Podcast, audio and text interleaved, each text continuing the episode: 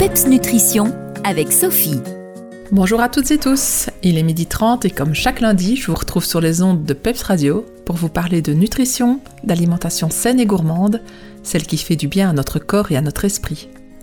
Je m'appelle Sophie, je suis pharmacienne spécialisée en nutrithérapie et créatrice du concept PEPS Nutrition. Ma question du jour est buvez-vous assez? Et je parle d'eau évidemment. Nous sommes nombreux à avoir intérêt à en boire plus. Mais ce conseil, souvent répété en consultation d'ailleurs, est soit trop simple pour être pris réellement au sérieux, soit trop difficile quand on n'en a pas l'habitude. Souvent on n'y pense pas, on n'a jamais soif ou pas envie de devoir s'arrêter pour aller à la toilette, on n'aime pas l'eau, bref, les arguments ne manquent pas. Et pourtant boire de l'eau pourrait être une réelle prescription pour la santé. Et les bénéfices sont perceptibles à toutes les échéances. À court terme, c'est-à-dire le jour même, pour la réduction des maux de tête, une meilleure concentration et même diminuer les signes de fatigue. Au bout de quelques jours, pour l'amélioration du transit intestinal, car le manque d'eau est le premier facteur de constipation, et diminuer les douleurs musculaires. Et au bout de quelques semaines, pour une peau plus jolie et repulpée, et une réduction des douleurs articulaires.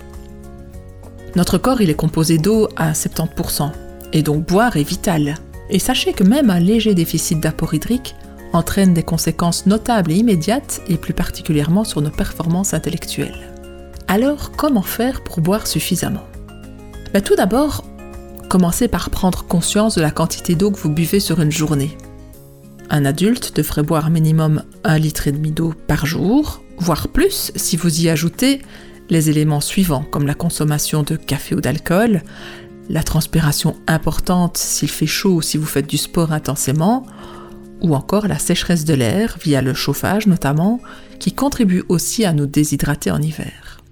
Mais quelle eau choisir? Hmm, Préférez l'eau plate à l'eau pétillante, mais mieux vaut de l'eau pétillante qu'un soda, on est d'accord. Préférez l'eau minérale à l'eau du robinet, sauf si vous la filtrez.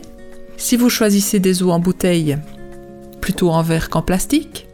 Et si vous voulez lui donner du goût, ajoutez dans une carafe quelques rondelles de concombre ou de citron, un sachet de tisane aux fruits, ou de framboises, de la menthe fraîche, ou encore un morceau de gingembre.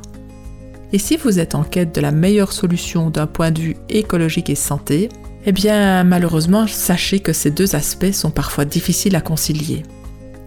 L'eau mise en bouteille en plastique et en verre est une solution plus polluante, mais malheureusement l'eau du robinet n'offre pas, partout du moins, une alternative valable. À l'heure actuelle, il n'y a pas vraiment de situation parfaite qui allie santé, coût et écologie.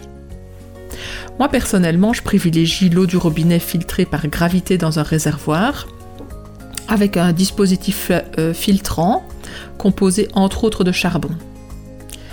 Mais il faut pouvoir accepter, comme souvent en nutrition et dans plein d'autres domaines, une solution imparfaite. Mais surtout, ne prenez pas ce constat comme excuse pour ne pas boire assez d'eau. Allez, je vous retrouve la semaine prochaine avec grand plaisir pour vous parler encore et toujours de nutrition santé. D'ici là, gardez la forme et le PEPS. À bientôt.